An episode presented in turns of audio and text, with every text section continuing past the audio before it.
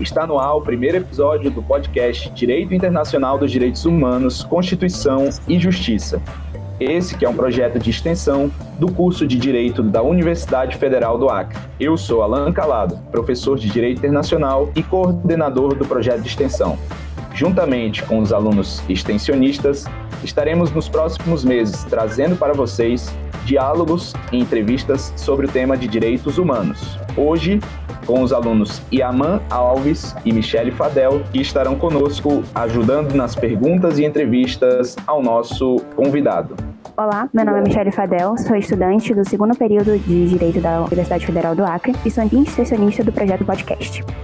Olá, eu me chamo Yaman Maia Alves, sou aluno do quarto período do curso de graduação em Direito da Universidade Federal do Acre e hoje estamos aqui trazendo perguntas sobre direitos humanos e Constituição do podcast, que é um projeto pioneiro da Universidade Federal do Acre. Nesta primeira edição, vamos entrevistar o convidado Josialdo Aparecido Batista Ferreira, professor de Direito Constitucional e Processo Constitucional. Ele, graduado pela própria Universidade Federal do Acre, mestre pela UNB e doutorando em Direito também pela UNB. Atua como professor da Universidade Federal do Acre e é procurador da Fazenda Nacional também no estado do Acre. Tem experiência na área de direito, com ênfase em direito constitucional e tributário. Olá, professor, tudo bem? Olá, bom dia, professor Alan Calado, bom dia aos alunos extensionistas que estão aí nos ouvindo. Né? Para mim é um prazer em poder participar desse projeto de extensão e contribuir aí para o conhecimento e a formação dos nossos alunos da universidade.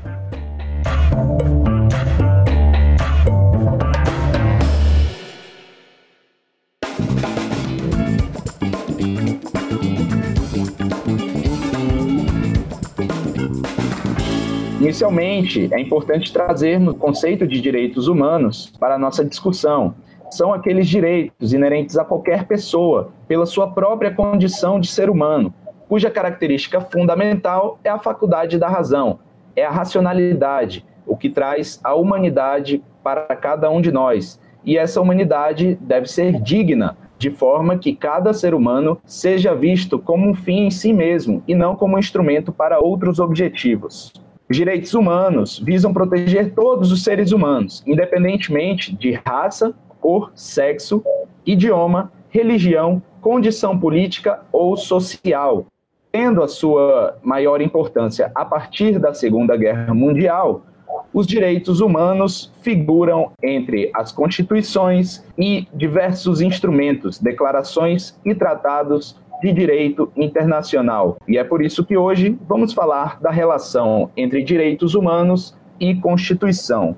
No discurso político e jurídico, vemos sempre duas expressões que, se não se confundem, estão pelo menos indissociavelmente imbricadas: direitos humanos e direitos fundamentais. A primeira pergunta que vamos fazer ao nosso participante é: qual é a relação entre direitos humanos e direitos fundamentais e por que recebem essa importância no nosso ordenamento jurídico. Bom, são conceitos correlatos, né? E para a gente talvez explicar melhor a diferença entre direitos humanos e direitos fundamentais, a gente precisa trazer um outro conceito que é direitos do homem, os chamados direitos do homem, que seriam aqueles direitos éticos anteriores ao direito positivo. Né? Eles existem independentemente do seu reconhecimento estatal. Alguns autores chamam de pré-direitos. Para a gente compreender o que é direitos do homem, tem um, um diálogo na peça de Sófocles, em que ele relata um diálogo entre Creontes e Antígonas. Antígonas havia sepultado seu irmão, seguindo os rituais religiosos. Creonte né, era o soberano e ele indaga Antígonas porque que ele descumpriu né, uma determinação, uma ordem, uma lei do soberano que não poderia ser sepultado aquele que morresse em revolta, em combate contra o soberano.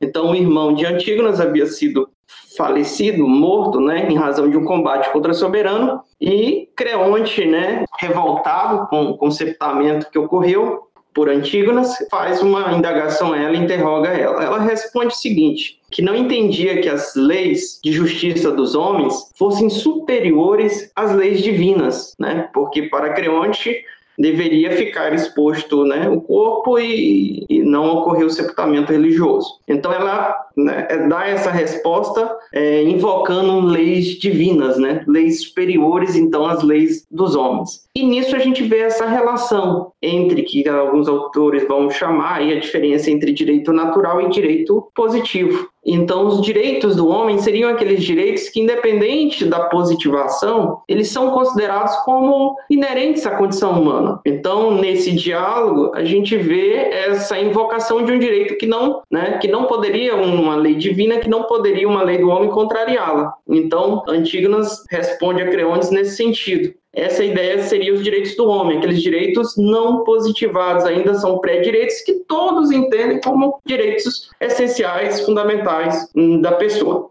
E o segundo momento, quando esses direitos então são, né, esses direitos do homem, que são reconhecidos, ainda que não positivados, são levados à positivação, a serem catalogados em documentos formais, se for na ordem internacional, por meio de convenções e tratados, né, geralmente declarações de direitos ou convenções entre os países, a gente dá o nome de direitos humanos. Quando esses direitos do homem são positivados na ordem interna, e isso se dá sobretudo no, na Constituição, que é o documento base de qualquer Estado, a gente tem aí a denominação de direitos fundamentais. Então, em resumo, essa seria a diferença. Direitos humanos, aqueles direitos do homem positivados no âmbito internacional, e direitos fundamentais, aqueles direitos, esses direitos do homem positivados num documento na Constituição de um Estado. Então, professor, é, são as mesmas coisas? Podemos extrair alguma semelhança dos direitos humanos com os direitos fundamentais? Sim, Michele, eles têm, né? A semelhança decorre em que eles advêm dessa ideia de que há direitos inerentes à condição humana, né?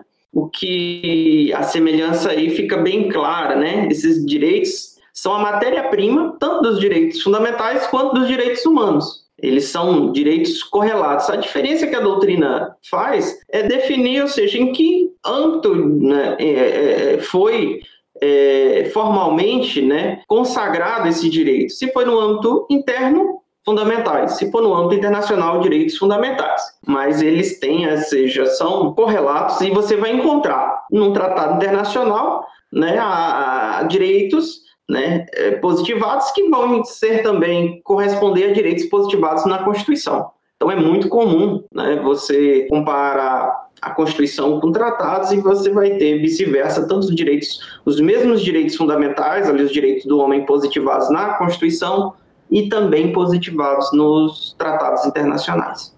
Muito bom, professor. Percebemos então que os direitos humanos e os direitos fundamentais, ambos, se referem a positivações dos direitos do homem. Mas dentro da sua explicação, a natureza, digamos, dos direitos do homem estaria relacionada com o direito natural. Ainda hoje é assim?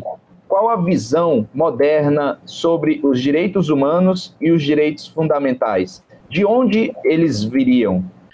Aí, para gente, para esse debate, né, hoje o, se entende que a dignidade da pessoa humana, o princípio da dignidade da pessoa humana seria a base ética, né, dos direitos fundamentais. Esse seria o princípio aí, digamos, basilar, né, é um elemento central que vai levar ao desdobramento dos diversos direitos fundamentais hoje consagrados na nossa Constituição. Então, a indignidade, com a sua ideia aí, desde lá de Kant, né, de não coisificação, de um valor intrínseco ao homem, à condição humana, juntamente com a ideia de autodeterminação é, do, do ser humano, forma uma base aí dos direitos fundamentais e dos direitos humanos. Né? Daí decorrem, por exemplo, a ideia do direito à vida, o direito à integridade física, o direito à, à própria liberdade, né? o direito a condições básicas ou mínimas de existência, então, a dignidade da pessoa humana é o elemento aí, o núcleo central que vai fundamentar, do ponto de vista moral ou ético, os direitos humanos e os direitos fundamentais. Professor, a gente sabe que no direito brasileiro, ou no direito moderno como um todo, a gente preza muito pela segurança jurídica. Seria a garantia de que as decisões estariam fundadas em critérios objetivos. Os direitos humanos, a dignidade da pessoa humana e os direitos fundamentais, eles com certeza precisam de um conteúdo mínimo, porque é necessário que haja a efetividade jurídica esperada e que o valor da segurança jurídica seja resguardado nesse processo. Então a pergunta é: qual seria o conteúdo mínimo da dignidade da pessoa humana e dos direitos fundamentais? Como, na prática, são aplicados no direito? É, Yaman, essa é uma pergunta né, que até hoje estamos em discussão e desenvolvimento na, na, na teoria, né, na, na, teoria constitucional. É, digamos, é a pergunta do milhão. Né? Como você garante segurança jurídica em aplicação de normas principiológicas, sobretudo a ideia de dignidade da pessoa humana? Mas que a gente tem que trabalhar a ideia de segurança jurídica, penso eu, né, seguindo aí, por exemplo, Habermas, é que segurança jurídica no, no, direito moderno, esse direito moderno, quando eu falo, é um direito que tem essa base principiológica, não, não meramente né, superando aquela a visão do direito como modelo de regras, de Kelsen, por exemplo, e um direito como um, um modelo de regras e princípios. Né? Então, os princípios hoje é uma realidade no direito. E os princípios, como se sabe, eles não definem claramente as suas consequências. Eles são um indicativo, do Orkin fala que são indicativo da decisão a ser tomada, mas eles não fecham. Ou seja, a dignidade da pessoa humana claramente se encontra como um princípio. Como a gente vai garantir segurança jurídica na aplicação desse princípio, eu acho que passa, num primeiro momento, a gente considerar que há alguns conteúdos mínimos né, de, segura, de, de dignidade da pessoa humana já desenvolvidos ao longo, né, desde Kant, a gente pode fazer esse recorte aí até os dias atuais. Então, por exemplo, a ideia de dignidade, como né, já citei anteriormente, como o valor intrínseco, né, de não coisificar, de não instrumentalizar o homem, a ideia de dignidade como autodeterminação, que decorre a ideia de liberdade, não, né, de não sofrer ingerência, seja do Estado ou de terceiros, nas suas decisões, desde que essas decisões também né, sejam com responsabilidade. Tem desdobramentos. Hoje a gente não analisa uma, um princípio sem considerar o todo o sistema, né? É, está muito esperado, por exemplo, liberdade como uma ideia de eu fazer qualquer coisa. Liberdade com responsabilidade. Liberdade desde que eu não viole o direito de outrem, né? São, são, são coisas que a gente precisa entender os direitos de formas que eles consigam ter um mínimo de coerência, de harmonia ali em seus diversos ângulos de, né, de divisões. Então, ou seja, a gente já parte, né, a doutrina, a teoria e a própria filosofia jurídica já nos fornece alguns elementos mínimos. E a, a, a segurança jurídica, aí a gente vai ter que trabalhar ela num contexto de princípios, e é algo que eu estou estudando, né, ultimamente, trabalhando sobre isso, ainda bem inicial, mas, é, ou seja, a segurança jurídica ela vai se, se, se, se fundamentar num aspecto mais procedimental. Né? Aquela ideia de segurança jurídica clássica, de previsibilidade calculabilidade, ela é muito voltada para um conceito de um direito como modelo de regras, mas não funciona num, num direito como modelo de princípios. E talvez até a gente pode dizer que nem no modelo de regras, essa ideia de segurança, porque, ou seja, aquela ideia de que o direito, a norma é clara, né? Que você não precisa interpretá-la, é só aplicar ela ao fato, já obter a consequência naquele silogismo né, de aplicação do direito, ela está um pouco ultrapassada, né?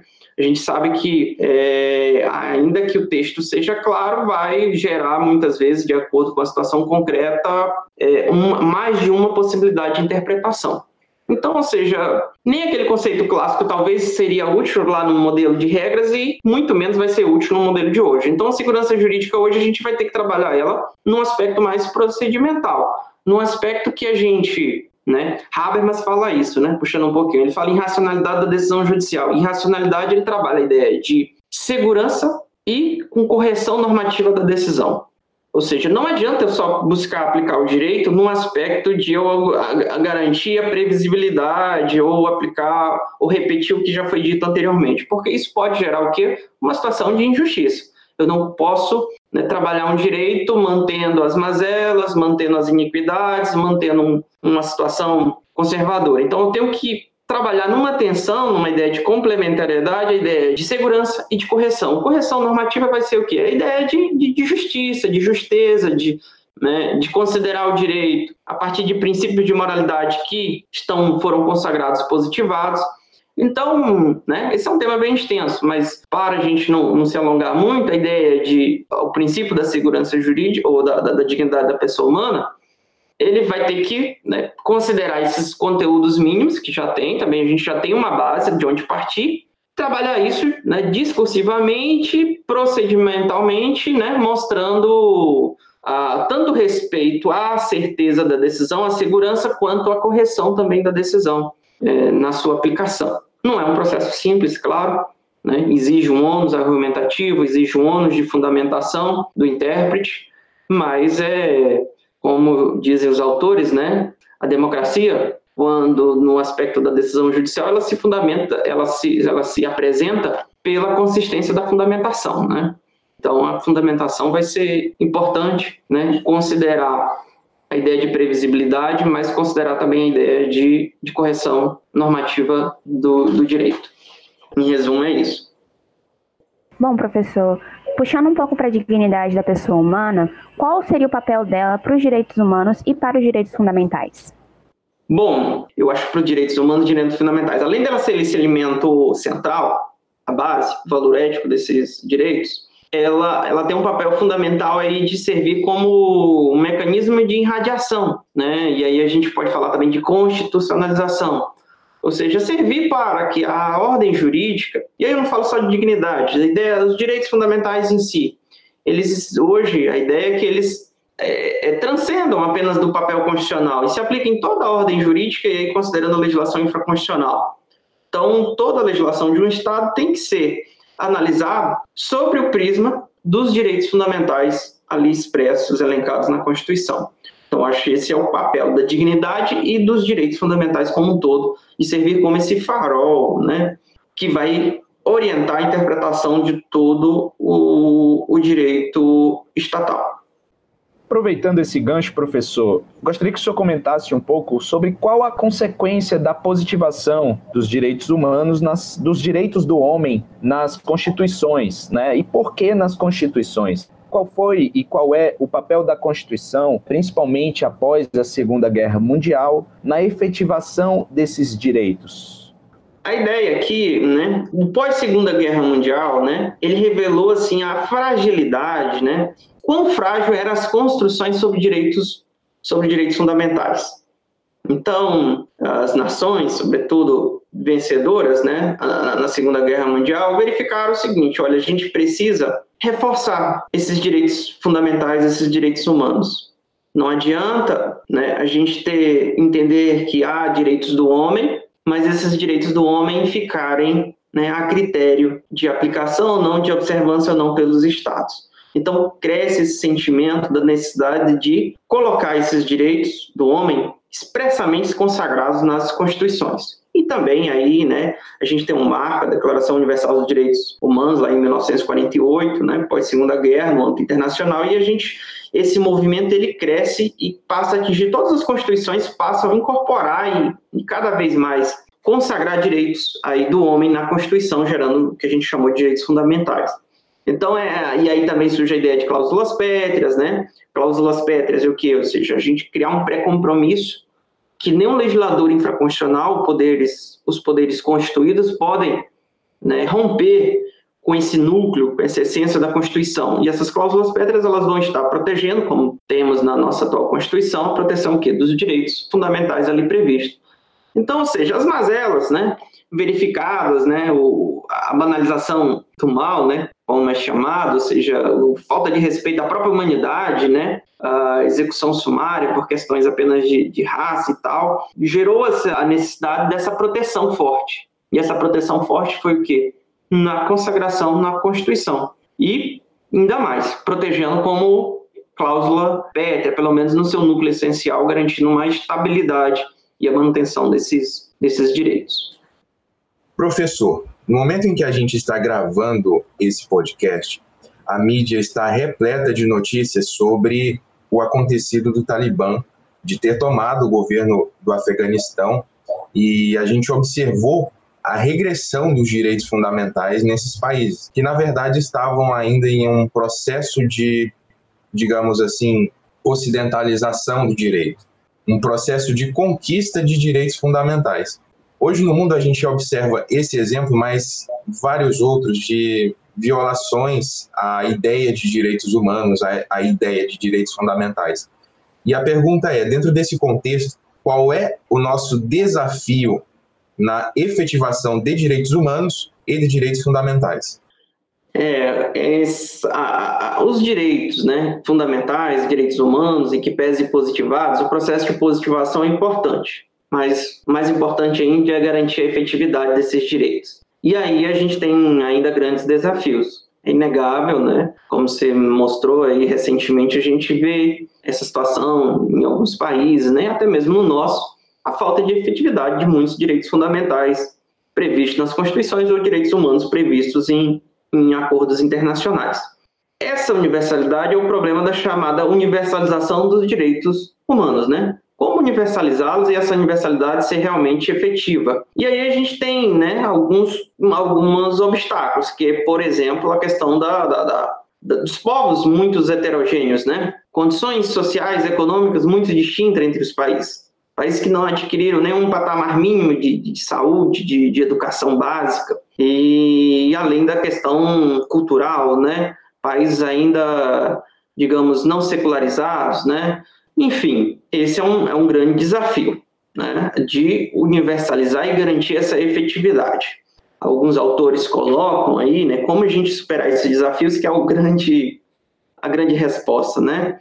Eu acho que começa a primeira coisa é, a, é o diálogo, né? A comunicação principalmente diante desse multiculturalismo, é levar a informação, esclarecer para que esse movimento também parta, além de externo, seja também interno.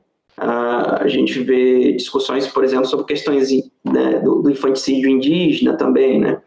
E as experiências demonstram que isso tem que começar também de um movimento interno, porque às vezes não é só questão econômica, é uma questão também de, de, de, de sociedade, de cultura. É, então, precisa de diálogo, de esclarecimento, de educação, para que as pessoas internamente também né, busquem superar esses desafios. E um outro ponto que eu acho fundamental é a democracia. Né? A gente, eu acho que não é, é hoje é inegável a relação direta entre democracia e direitos humanos.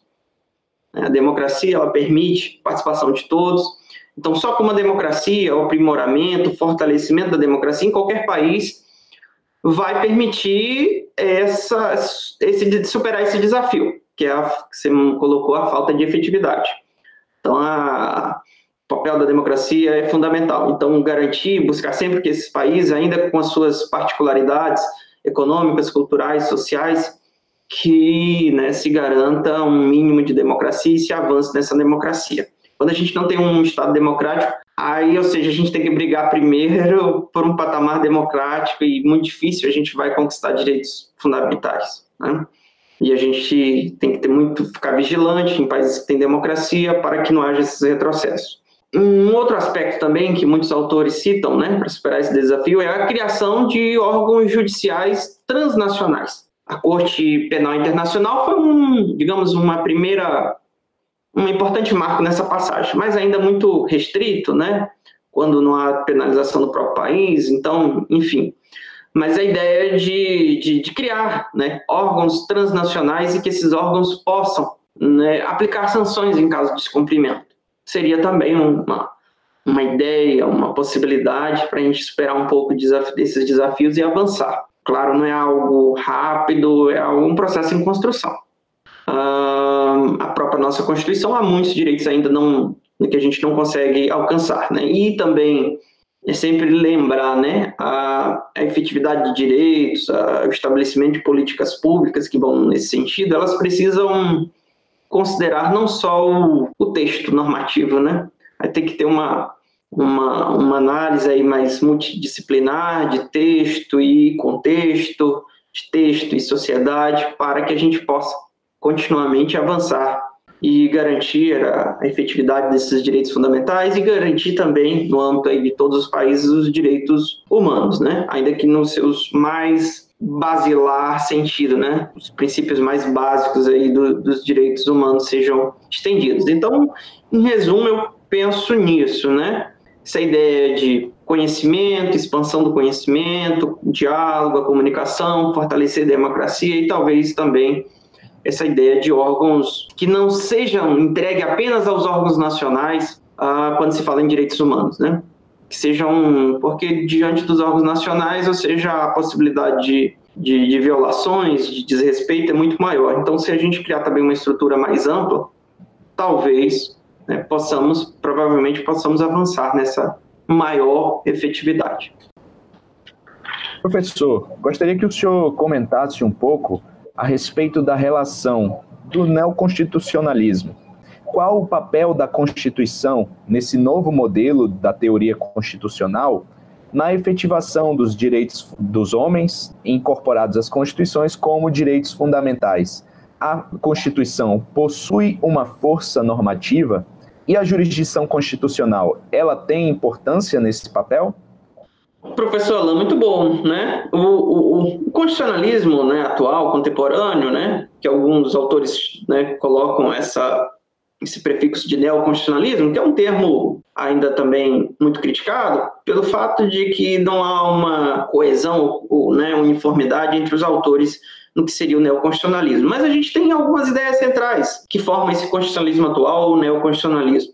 Então, as constituições, nesse novo constitucionalismo, passam, né, além de normas de, de, de, estabelecimento de competências, de delimitar a atuação do legislador infraconstitucional dos poderes constituídos, de também ter uma força ativa, né, uma força própria, chamada força normativa da Constituição de que Hesse falava. E essa força normativa, ou seja, ela vai né, superar aquela objeção ou a crítica de La Salle de que a Constituição era meramente um, um, uma manifestação dos fatores reais de poder, a soma do, né, dos fatores reais de poder. Os fatores reais de poder ele, impactam, sim, na formação até do próprio texto normativo, mas a Constituição ela tem também a capacidade de, muitas vezes, atuar numa tensão aí, podemos dizer, contra esses fatores reais. E por isso esse avanço no, nesse neoconstitucionalismo da importância da jurisdição constitucional, né? Ela ganha relevo, ganha espaço. É também tem que se colocar que ela tem que também ter cuidado para que não se avore como né, a, o superego da sociedade, né? Lá de meus alunos, né, eu já passei o texto de Mauss, então é preciso também ter cuidados, ou seja, a ideia é que os poderes eles consigam né, ter mecanismos mínimos de controles recíprocos, mas, ou seja, é inegável o papel da, da, da jurisdição constitucional, sobretudo quando a gente está trabalhando com efetividade de direitos fundamentais. Até porque, qual a importância aqui? A gente tem alguns poderes, como o legislativo e o executivo, eles são necessariamente poderes majoritários, né? Decorrem da manifestação de um voto popular. Então, eles, em regra, excepcionalmente tem exceções, mas em regra atuam de acordo com a vontade da maioria. E a jurisdição, o poder judiciário, ele vem como um contraponto, claro, aí, permitindo que em determinados momentos em que essa, em que, como a gente falou, os direitos fundamentais eles estão relacionados, tem como elemento central a dignidade da pessoa humana. E a dignidade da pessoa humana, ela considera uma importância do ser humano como uma pessoa que tem um valor inerente próprio, exigindo respeito, igual consideração. Então, a, o papel aí da, da, da jurisdição é importante nesse sentido de dar efetividade quando né, essa maioria não respeita ou não observa esses direitos das minorias. Né? Então, há uma necessidade desse poder ser muitas vezes atuar contra-majoritário, de forma contra-majoritária para garantir essa efetividade. Enfim, o constitucionalismo, né, o constitucionalismo com a ideia né, de, de, de valorização de princípios, de força normativa da Constituição, dessa religação né, da superação ali, digamos, do positivismo clássico, da religação do, do direito, do, do, texto normativo com os princípios morais consagrados na, na, nas constituições, no, na ordem jurídica de um Estado, eles possam, né, é, é, isso viabilizar essa maior efetividade dos direitos fundamentais e dos, até mesmo dos direitos humanos no âmbito, digamos, transnacional. Olha, Algo interessante que a gente tem aqui nesse podcast é que temos um constitucionalista e um internacionalista, são dois professores da Universidade Federal do Acre, e ninguém melhor do que eles para res responder essa pergunta. Ainda na, na, no tocante à efetividade, aos desafios que nós temos na, de garantir a eficácia dos direitos humanos e dos direitos fundamentais, eu gostaria de saber qual é o papel da internacionalização do direito para a secularização dos estados ainda não secularizados? Bom, como eu tinha né, abordado naquela questão anterior, essa, essa internacionalização dos direitos dos direitos, né, dos direitos humanos, nos tratados e convenções internacionais, ela é muito importante. Mas que, além disso, haja né, mecanismos para controle, verificação de cumprimento, que eu acho que a gente perdeu muito, né? A gente avançou com tratados importantes, mas a gente ainda vê muitos países que não assinaram, que não ratificaram. Então isso, isso também a sociedade ela vive de avanços e, né, ou seja, o desenvolvimento, a ampliação, a internacionalização é um processo constante e contínuo. Precisa ser como a plantinha, né, ser regado constantemente. Lembra que eu comentei que, que os desafios hoje passam, né, por democracia e órgãos transnacionais e também por diálogos, né, por conhecimento, né? E eu acho que essa internacionalização ela avança nesse aspecto também do próprio da própria divulgação, né, do próprio conhecimento, daquela ideia de que de que o, os povos ainda não que não não apliquem, não observem esses direitos fundamentais, eles possam, né? Quem vive internamente fala, olha, existe lá um direito fundamental lá, existe uma, uma declaração que foi assinada por tantos países, é, 50 países, 48 países, como foi a Declaração Universal ali naquele primeiro momento. Então, isso reforça, isso amplia, cria esse sentimento, né? No âmbito constitucional tem a ideia da, sentimento constitucional, né? Do patriotismo constitucional, como alguns chamam. Então, a gente precisa criar esse sentimento também dos direitos humanos no âmbito internacional. E eu acho aí importante esse papel, que hoje a gente percebe um certo, digamos, um certo retrocesso, né? alguns retrocessos aí, mas, ou seja, é preciso avançar. E eu acho que a, internalização, a internacionalização é, é fundamental para isso. Não sei se o professor Alan queira complementar alguma coisa, mas eu acho, né, eu acho importante sim o papel da internacionalização para a maior efetividade e garantia dos direitos humanos.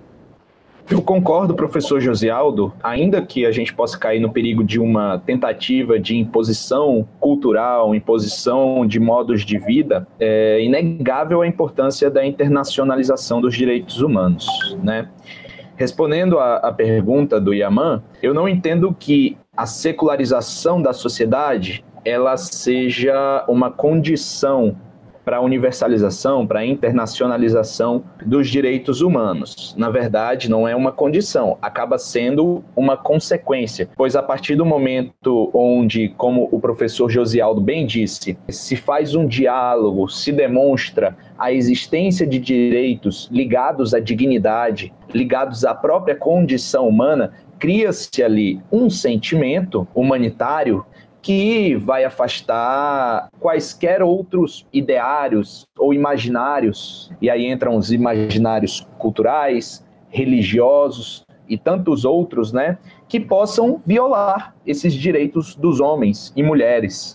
Então, eu vejo assim, a secularização não como uma condição, mas acaba sendo uma consequência, né, desse processo de internacionalização e universalização dos direitos humanos. E como bem diz o professor Josialdo, a democracia é essencial, inclusive na criação ou na elaboração, na construção argumentativa e discursiva do conteúdo desses direitos humanos. Pois, ainda que sejam universais, cada local, cada cultura vai poder adotar e construir os contornos desses direitos humanos, desde que garantidos a dignidade, a liberdade, a vida e todos esses direitos primeiros dentro da nossa, do nosso entendimento racional.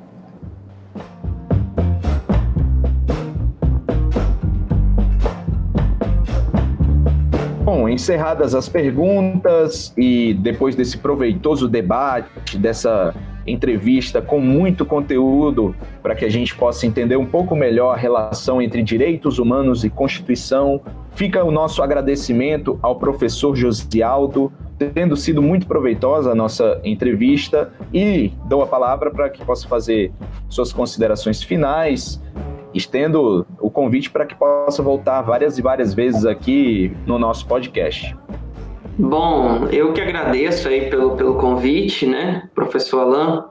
Para mim é sempre muito interessante poder participar, poder contribuir. Também me coloco à disposição para outra, outra entrevista, para outro bate-papo, né? Chamo mais de um bate-papo aqui entre os professores e, e, alunos também aí. Agradeço também a, aos alunos que estão participando, a Michele, o Yaman. Foram, eu acho que, em que pese o espaço, né? A gente não tem como aqui avançar em muitos temas, mas eu acho que proporciona um, um resumo, uma, uma noção inicial para, as, para os estudos complementares que, que decorrerão dessa, desse podcast. Então, meu agradecimento, meu muito obrigado e coloco à disposição aí para posteriores é, bate-papos. E, e, parabenizo também ao professor Alain pela iniciativa, pelos alunos aí que também estão trabalhando nesse, nesse projeto de extensão, que com certeza vai trazer excelentes frutos para, o, para a universidade.